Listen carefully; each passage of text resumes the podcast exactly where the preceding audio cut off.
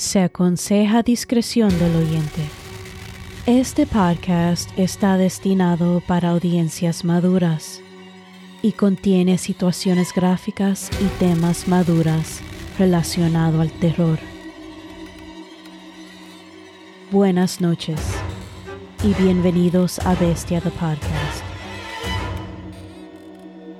La luna llena de este mes se llama la luna del cazador y la historia de esta noche está titulado Me acabo de enterar de que la casa al lado ha sido abandonada desde el 2002. No estoy seguro de quién me ha estado saludando y está escrito por M. V. R. Ellis.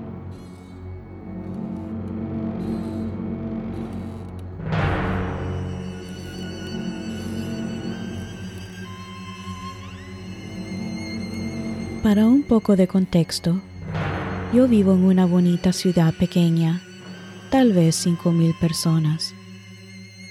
He vivido aquí durante los últimos cinco años mientras estudiaba en la universidad y vivo una vida bastante aburrida. No hace falta decir que nunca me ha pasado nada como esto. Vivo en un apartamento pequeño, al final de una calle sin salida. Tengo un coche, pero ya que mi trabajo está solo 15 minutos a pie, por lo general, camino al trabajo, especialmente en esta época con los precios de gasolina tan costosos. Mientras he vivido aquí, ha habido una casa por la que he tenido que pasar diariamente. Justo después de salir de mi calle, hay una hermosa y enorme casa roja. Puedo describirlo como de mediados del siglo XX, aunque podría ser más antiguo. Como dije, es rojo, un marrón oscuro específicamente. Los paneles son viejos, pero estaban bien cuidados. Tiene revestimiento de color crema con tejas negras. Era de dos pisos, lo habitual que se ve en una pequeña ciudad suburbana.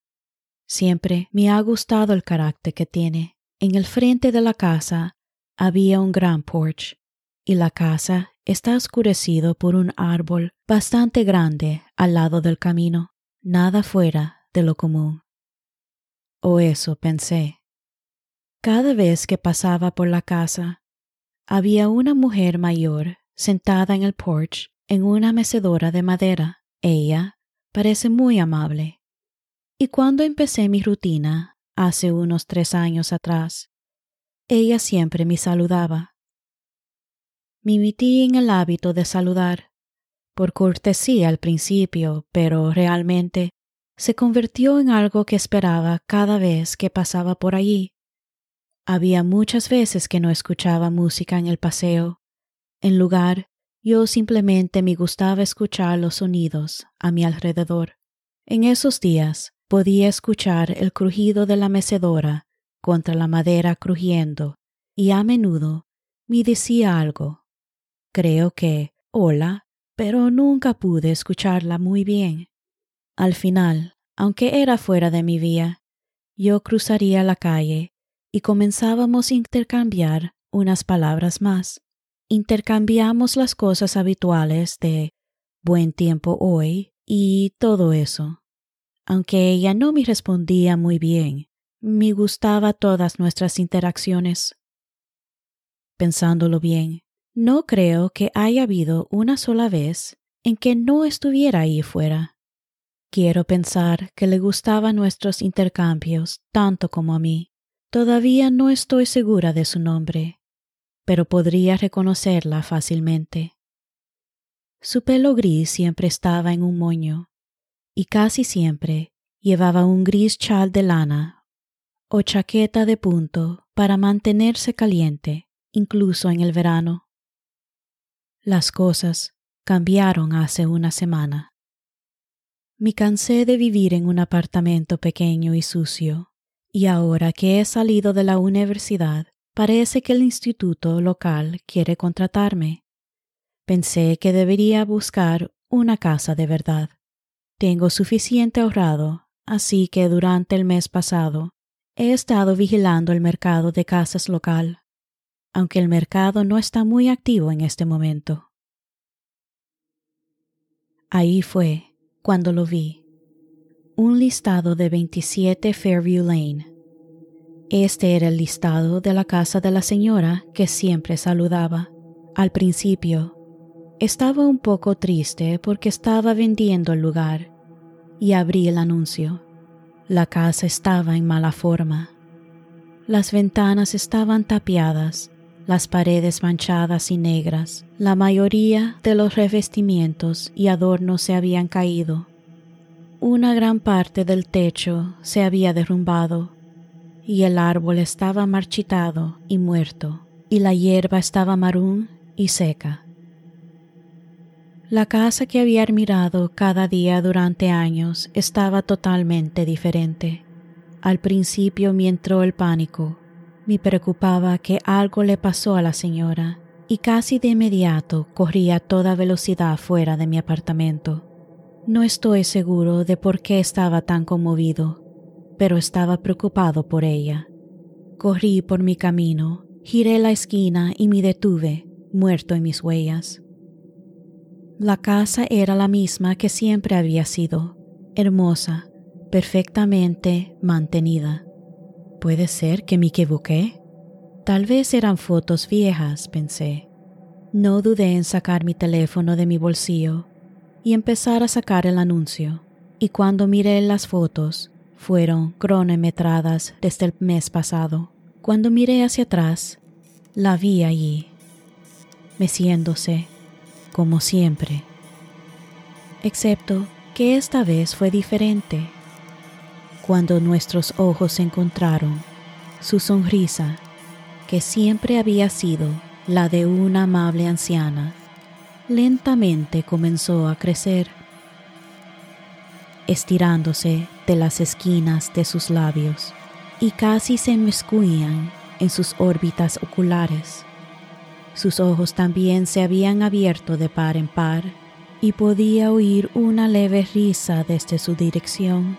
Su balanceo en la mecedora se aceleró y comenzó a mover violentamente hacia adelante y hacia atrás, lo suficientemente rápido como para que el cuello de cualquier persona normal se quebrara.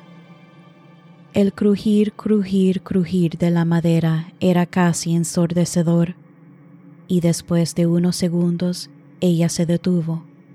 Lo juro por Dios, parpadeé, y cuando mis ojos se abrieron, una vez más ella había desaparecido. La casa se había convertido en la misma pesadilla que había visto en el listing, viciosa y siniestra en estilo. Me quedé allí durante unos minutos, asombrado, pero eso realmente me asustó. Al final volví a casa. Quería investigar más a fondo, pero algo me dijo que si pisaba en esa propiedad ocurrían cosas malas. Desde entonces apenas he dormido. Cada vez que cierro los ojos, la veo, su cara, su sonrisa contorsionada, meciéndose violentamente hacia adelante y hacia atrás. Dios mío, fue como una película de terror. Después de eso, no la volví a ver.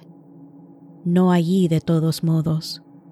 Cuando caminaba esa ruta hacia el trabajo, solo miraba lo que quedaba de esa casa. Durante mi tiempo libre en el trabajo, buscaba cualquier cosa con respecto a la casa, ya que honestamente estaba demasiado asustado para hacerlo en mi apartamento. Y ayer aprendí por qué se ve así. Supongo que se quemó en 2002 y la familia nunca lo vendió.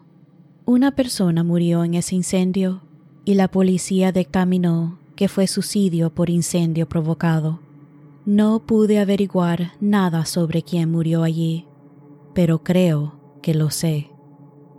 Después de descubrir esto, caminé a casa y la vi de nuevo, pero no en la casa estaba parada al final de mi calle.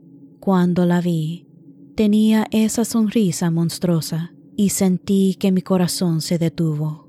Corrí tan rápido como pude hacia mi apartamento y cerré las puertas y las ventanas, porque sé que ella está aquí ahora. Eran las nueve cuando llegué a casa y han pasado hace unos 45 minutos. Y desde que llegué a casa, puedo sentir sus ojos en mí. Empecé a escribir esto para tratar de darle sentido, mientras escuchaba música con mis audífonos, pero todavía puedo oírla. Mi lado izquierdo está directamente contra una ventana y puedo escucharla. Está fuera de mi ventana ahora mismo, riéndose, y el crujido de la madera vieja mientras ella se lanza hacia adelante y hacia atrás. Ella está allí, fuera de mi ventana, y estoy demasiado asustado para mirar. Vivo en el cuarto piso.